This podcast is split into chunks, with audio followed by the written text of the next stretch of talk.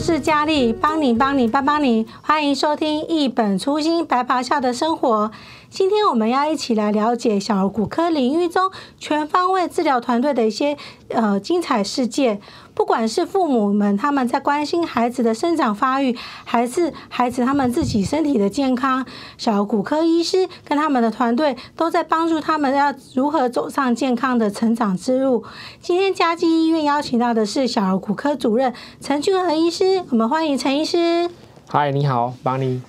是啊，陈医师，你可不可以简单介绍一下我们嘉基医院小儿骨科的全方位治疗团队的成员有哪些呢？好的，呃，小儿骨科的全方位治疗团队啊，包括当然是最主要由骨科医师来领导，还配合的还会有复健科医生，还会有儿科医师、物理治疗老师、职能治疗老师，还有医院的社工、心理师啊，还有院院务部的传道同工等等。我们的目标就是要提供孩子们最全面的治疗服务，要包括各个面向，从身心灵等各个面向来确保他们的骨骼和肌肉系统以及身心灵的健康发育。这样听起来是很专业有全方面。但是陈医师，你可不可以举一个实际上你在临床上你的这治疗的一个案例，能够让我们来了解你们这个团队怎样的去运作呢？呃，是的。我们这个团队其实每天都一起在合作，各个案例我们几乎啊各个团队成员都会参与到当中。我们就简单介绍一个呃我们印象比较深刻的一个案例啊，有一个孩子呢，嗯，他大概八岁左右，他原来是因为摩托车车祸脚受伤，受伤骨折之后，因为是开放性骨折哈，他当时在田里面受伤，所以有一些细菌感染。导致那个骨头一直没有愈合，感染哦，那所以在别的医院他也治疗了很久，大家很努力帮他治疗，可是这个骨髓炎的感染就是没办法治疗好，所以导致他已经有一年多那个脚都没办法处理好好走路。那其实对一个小孩来讲很可怜，他这样子一年来的一个功能的丧失，会导致他包括自我认同的影响。包括他在呃学校同才当中，他也会有一点很多压力，他没办法跟其他同学一样正常的上学，这已经影响到他的身心灵的发展哦。所以我们有必要真的要把他的身体的部分好好把它治疗好，配合其他各个面向一起来辅导他，将他拉回正轨。那所以啊，后来这个病人在我们医院之后啊，经由骨科医师啊、复健科，还有儿科、感染科，大家一起。共同配合，把他骨髓炎治疗好，把他骨头接好，让他长短脚部分重新再把它延长好。那弄好之后，那当中物理治疗老师一直教他哈如何做复健啊，赶快把已经一年多没有好好走路的肌肉力量的把它练回来。那这当中我们也我们医院的社工人员哦，就是我们骨科部长期配合的社工人员也来关心，也引介各种的社会资源一起啊来帮助这个家庭，因为他们 这一年多来。有很多的需要，那我也也拜托我们的院务部的同工来，同时来关心这个孩子灵性方面的需要，各个方面大家一起关心治疗之后，他其实现在已经呃恢复的非常好，也回到他原来的生活，那很高兴啊。有时候他回来，他偷偷告诉我他还有女朋友。啊，当然这这 开玩笑，呃，当然是小孩子在开玩笑的哈。但是但是你可以知道说他已经很快乐了哈，回去过他原来的生活。那这就是我们医疗团队在治疗这些孩子得到的最大的成就感的来源。嗯，像听起来这个团队就是在各个层面上是要需要紧密的一个合作。可是陈医师，你这样听起来的时候，就是在小朋友在治疗之前的时候，你是如何？在这个小朋友的身上看到他的需要呢？是的，这个这就是真的要花时间跟他们建立关系，哈。啊，因为我们当然在啊门诊时间有时候病人很多，时间能够花的时间很有限，但是有一些他们病情特别复杂，我们就会额外再多花一些时间，他在关心他们，哈，真的很需要临床医师，不只是看见这个病的需要，哈，那同时也得看见这个孩子。那我们看一个孩子的话哦，要看这个孩子的全身，而是说它的整体哦，不只是看它一个脚而已。因为你对骨科医师来讲，很容易只看到一个脚或者一块骨头。像刚刚那个小朋友，你你不会只看他的脚？是，你就看到哎，这个因为脚的骨折、变形、感染，这个很明确，它病灶就在那里。那我们如果只 focus 治疗在那个地方，你没有去关怀到他其他的需要，那他的治疗会大打折扣。啊，OK，你如果真的只治疗这个骨头，你后面的附件没有跟上来，他肌肉力量没有恢复到原来的活动，那如果你没有了解到说他其实，诶、已经在他同才之间的社会融入已经有困难了，你要把他的这些需要再把他带回来，你要知道说他这一一两年来他心灵受了多少创伤，他的灵性有怎样的需要，你也需要看见，所以要把这些团队成员都一起带进来。才真正会得到一个非常好的果效。那这个非常幸运，我们在嘉基有这方面真的很完整、很完整的团队，而且都是非常专业。那我觉得最重要的是，这些工作人员们在这里哦，呃，都有一个基督的爱哦，他们是以基督的心来看这些孩子，以基督的眼光来看这个世界。所以，当你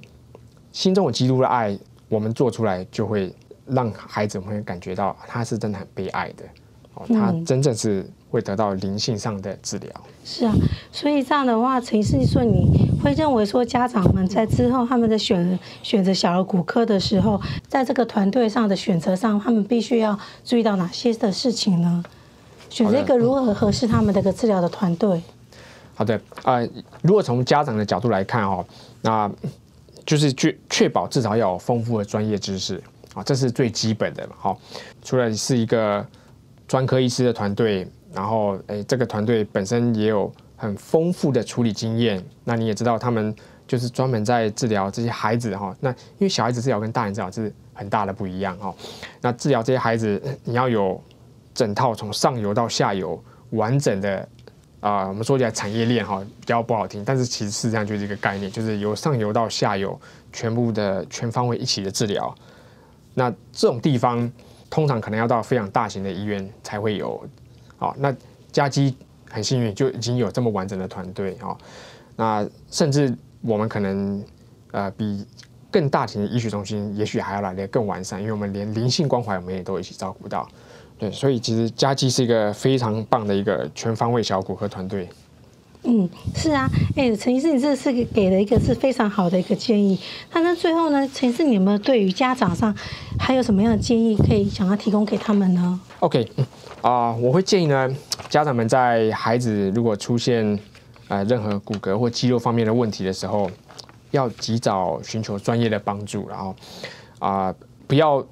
第一个是逃避问题哈，也不要说去寻求偏方哈，因为我们有时候会会看到有些。包括南部的一些民众，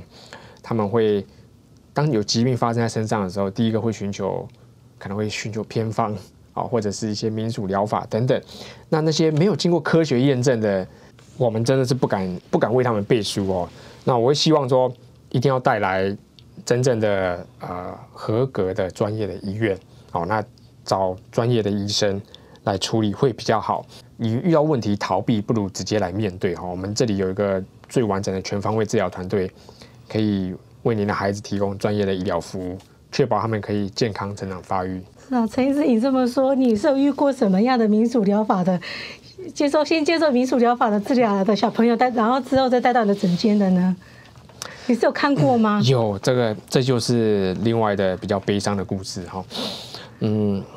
曾经有一位一个孩子哈，大概十二三岁的一个女孩子。嗯，他因为膝盖突然间肿起来，那肿起来不知道肿了多久了，可能也是好几个月，他可能也很痛很不舒服，好几个月。那